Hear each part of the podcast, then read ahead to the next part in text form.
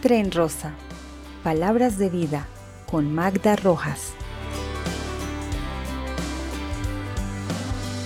Hola y bienvenido a nuestra serie de educación para la salud titulada Tren Rosa.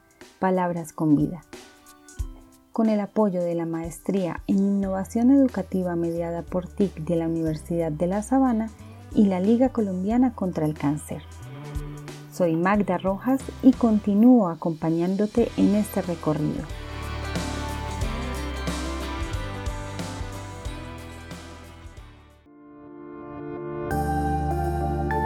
En la primera parte del apartadero nos enteramos de dos estrategias para intervenir la obesidad como factor de riesgo.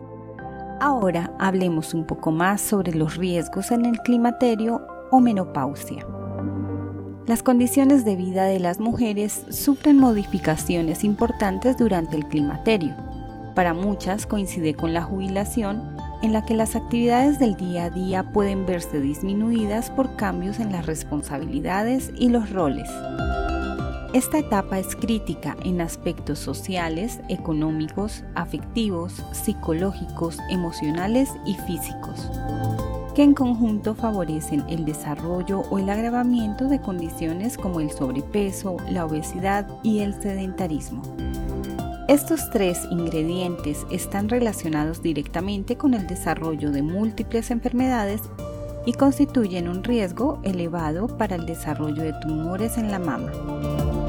La tendencia a aumentar la ingesta de alimentos y disminuir el gasto energético condicionan el desarrollo de la obesidad en la menopausia existe mayor tendencia a desarrollar obesidad central o visceral. La relación de este tipo de obesidad con el riesgo de padecer cáncer de mama ha sido analizada y aceptada por diferentes estudios desde la década de los 60. Un estudio centrado en la mala alimentación y la grasa corporal en mujeres diagnosticadas con cáncer de mama concluyó que la grasa corporal que se acumula en el área del abdomen y que se conoce como obesidad abdominal constituye un riesgo de salud mayor que la grasa corporal que se acumula en el área de las nalgas y de los muslos. La obesidad se suma a los cambios hormonales que ocurren durante esta etapa. Los ovarios cesan la producción de estrógenos por lo que el tejido graso pasa a ser la fuente de esta hormona el tejido mamario es naturalmente más sensible a los estrógenos y la obesidad aumenta la exposición a este estímulo hormonal.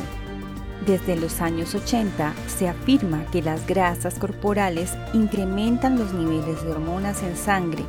Lo anterior sobre la evidencia de la elevación de los niveles de estrógenos por encima del 50 y el 100% en mujeres posmenopáusicas con obesidad con respecto a las que se mantienen en un peso adecuado. Se estima que el riesgo a desarrollar cáncer de mama en mujeres en edad posmenopáusica con obesidad aumenta en un 80% con un sobrepeso de 10 kilogramos. Aumentamos diariamente nuestro riesgo a desarrollar cáncer de mama si nuestra dieta se basa en carbohidratos complejos, altos niveles de azúcar, harinas refinadas, grasas saturadas, alimentos procesados que contienen altas cantidades de conservantes y aditivos artificiales. Recordando esto, es momento de continuar en el viaje. Bienvenido.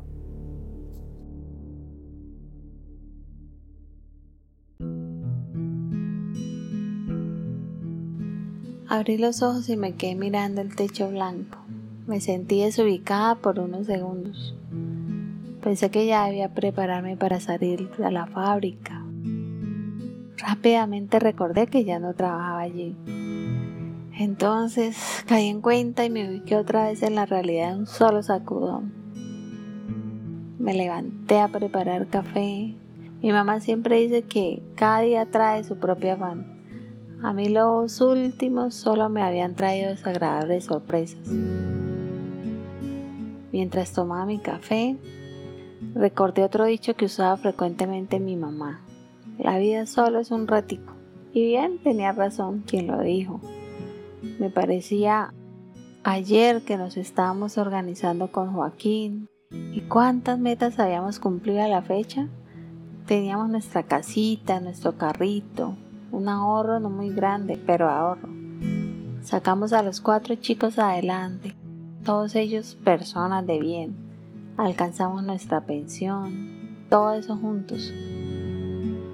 Ahora, enferma o sana, lo que nos quedaba era cuidarnos mutuamente. Si la enfermedad venía a enseñarnos cómo debía ser, entonces lo que me quedaba era aprender bien.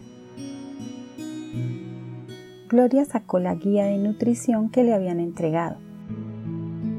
La nutricionista había centrado su consulta en su estilo de vida durante las últimas décadas.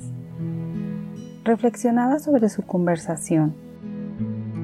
Su obesidad era bien ganada, favorecida por una alimentación rica en alimentos procesados, harinas y azúcares refinados, bebidas gaseosas, muchas grasas saturadas presentes en alimentos como la mantequilla, el queso, la leche entera, el helado, la crema y las carnes grasosas. Los cambios en su estilo de vida que se presentaron después de mudarse con ocasión de su trabajo. Veía los menús sugeridos y encontraba que debía cambiar casi todo en la dieta. Según la doctora, preferiblemente nada de fritos, para bebida caliente una taza de café en leche descremada, té, de vez en cuando chocolate. No agua panela y no caspiroleta. Dios santo. La lista de no, de ahí para abajo no se acababa. Bueno, por ahora empezaría con el desayuno. Preparé nuestro tradicional caldo con huevo. La arepita de hoy para mí ya no llevaría chicharroncito ni manteca. Alcanza uno a preguntarse, si no lo mata la enfermedad, ¿lo matará el hambre? Los ajustes nutricionales para Gloria serían un cambio que favorecería no solamente el pronóstico de su tratamiento, sino que también otras condiciones para las que la obesidad igual es un predisponente, como la hipertensión arterial y la diabetes.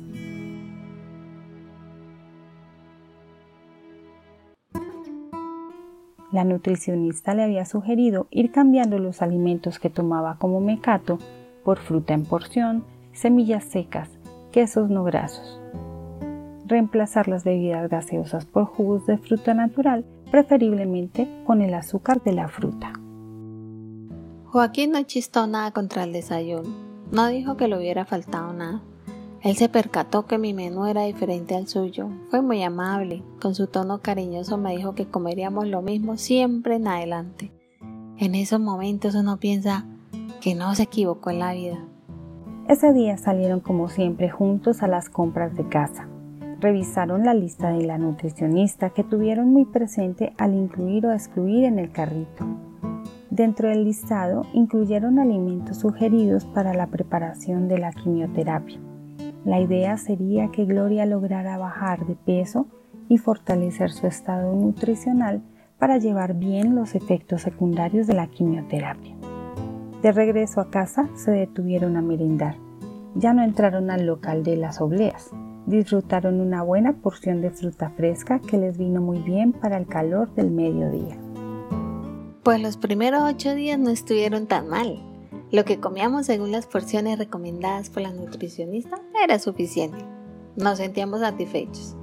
No negaré que a mí por lo menos me tentaban muchas cositas y sí, estaba extrañando los amasijos más que todo. Nos pesamos en la farmacia del barrio. Solo esa semana con la dieta había bajado un kilo. La doctora me había dicho que la baja de peso no sería un solo jalón. Por mí estaba bien. Otra recomendación de la nutricionista fue implementar rutinas cortas de ejercicio físico. Se propusieron caminar en lugar de ir en carro a la mayoría de las tareas por realizar. Las distancias en las ciudades intermedias favorecen esta actividad, siempre que se realice en horas en las que el sol esté bajo y utilizando las medidas de protección para los rayos ultravioleta. Salíamos todos los días por la mañana a nuestras diligencias, también a la EPS para las autorizaciones y a la clínica donde me harían las terapias. Todo era relativamente cerca. Mi intención era hacerlo así cuando se pudiera y la enfermedad me lo permitiera. Mi hermana es la mejor compañía. Hablábamos de todo, de mamá, de los muchachos, de su trabajo, de mi enfermedad. Ella me animaba a seguir adelante como siempre lo había hecho. Ella me admiraba por mi supuesta fortaleza. No podía imaginarse el terror que me invadía a tantas cosas que tendría que vivir. Caminar me hizo bien por esos días. Estaba cambiando el cigarrillo vespertino por aire fresco. Pasaba a saludar a mamá y tomaba café. Regresaba a casa con energía y despejada. Luego podía dormir mucho mejor. Gloria tiene toda la voluntad de prepararse lo mejor posible para su tratamiento. Sus temores frente a lo que experimentará no le nublan el juicio con respecto a su participación en las acciones para superar la enfermedad. Cuenta con una red de apoyo familiar fuerte que la anima a mantenerse firme. Ella sabe que la familia le da valor e impide que se derrumbe. Nadie sabe cómo está la sopa sino el que la bate. Siempre pensé que era cierto y ahora más que nunca. Agradecía de todo corazón cada palabra de apoyo y aliento de mi esposo, mis hijos, mis hermanos, mi mamá. Pero nadie podía imaginarse lo que sentía y pensaba. Aprovechaba los pocos momentos de soledad para llorar y continuar preguntándome por qué debía vivir esto yo. ¿Qué había hecho mal? Después de las lágrimas regresaba el valor. Si algo tenía que aprender, entonces lo aprendería.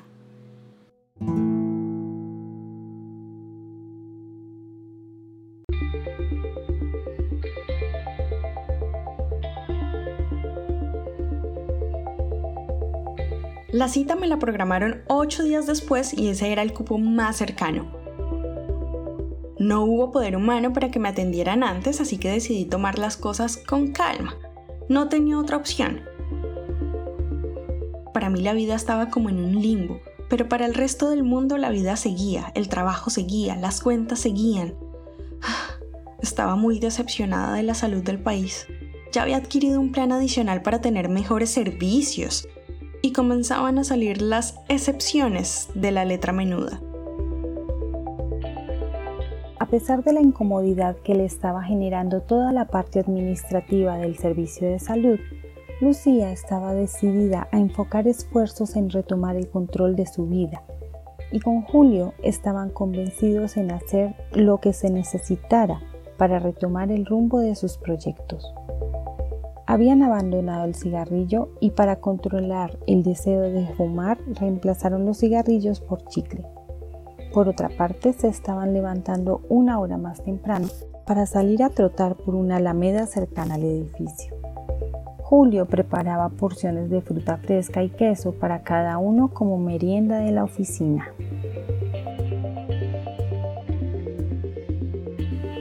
Es increíble cómo uno abandona prácticas sencillas. Una lonchera saludable, caminar, trotar, no son cosas que demanden tanto sacrificio, pero cuando uno desvía la atención hacia cosas netamente materiales, se vuelve a sí mismo de papel, de cartón, de metal.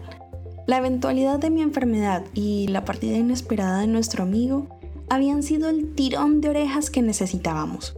Llevábamos una semana sin fumar y sin tomar ni una gota de licor. Yo me sentía más enérgica y Julio me preguntaba constantemente, ¿no sientes que respiras mejor? Esa semana pasó volando. Llegó el día de la cita con el nuevo cirujano de mama. Julio acompañó a Lucía.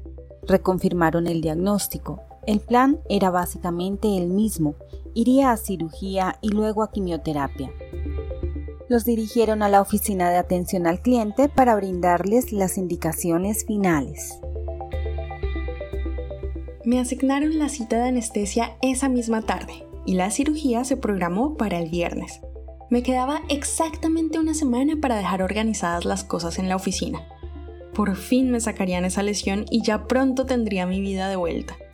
Estuvimos muy juiciosos, constantes con el ejercicio, comiendo bien y firmes con el cigarrillo y el alcohol. Yo creo que contar con un cómplice sirve para todo en la vida. Se hacen las travesuras, pero también se alcanzan más fácil las metas. Lucía tenía a su favor el respaldo de su pareja para reforzar los factores protectores, para trabajar en los factores de riesgo y para el propósito de estar mejor. En su trabajo recibió un gesto de apoyo imprevisto. su jefe la invitó a una sesión de relajación. Fue la forma en que ella me expresó su apoyo. Normalmente solo tocábamos temas de trabajo, pero ese día me confió que su madre había muerto por cáncer de seno. Lamentablemente para el momento del diagnóstico la enfermedad ya se encontraba en un estado muy avanzado, por lo cual las terapias se encaminaron a disminuir los síntomas, entre ellos aliviar el dolor.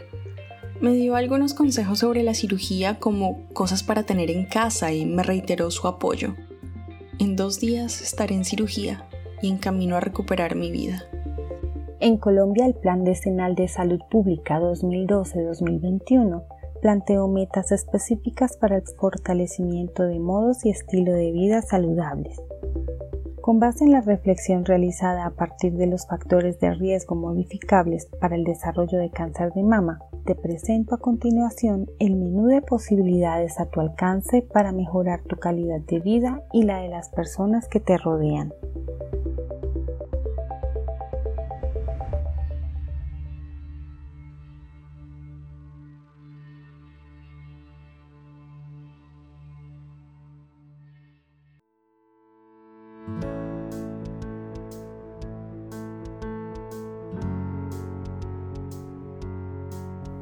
Primero, incluir como mínimo 6 horas de actividad física en la semana en actividades asociadas a caminar, realizar prácticas de senderismo, marchar, practicar danza en todas sus modalidades, montar en bicicleta. Segundo, implementar una dieta saludable basada en el consumo diario de frutas, verduras, cereales integrales, proteínas. Eliminar de la dieta alimentos como panes y pastas que contienen carbohidratos complejos azúcar, grasas saturadas de origen animal, harinas refinadas, alimentos procesados también deben salir. Tercero, elimina el consumo de tabaco. Cuarto, desestimula el inicio del consumo de tabaco en las demás personas. Quinto, disminuye o elimina el consumo de alcohol. Implementar conductas y estilos de vida saludables potencian la posibilidad de mantener un buen estado de salud y recuperarlo o superar las condiciones que sobrevienen con la aparición de la enfermedad.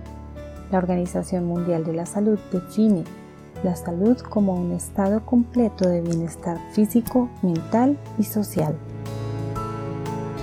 Ha sido un recorrido breve en el que hemos terminado de revisar los pesos del equipaje y chequeado los menús de las conductas saludables.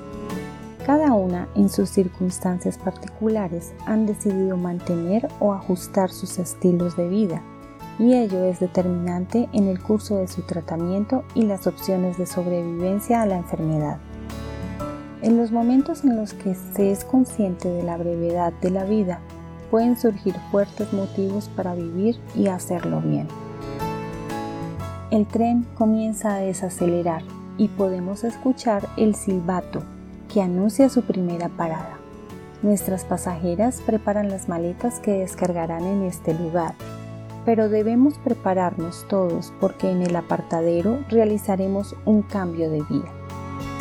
Los aprendizajes de la vida generalmente se construyen sobre experiencias del pasado.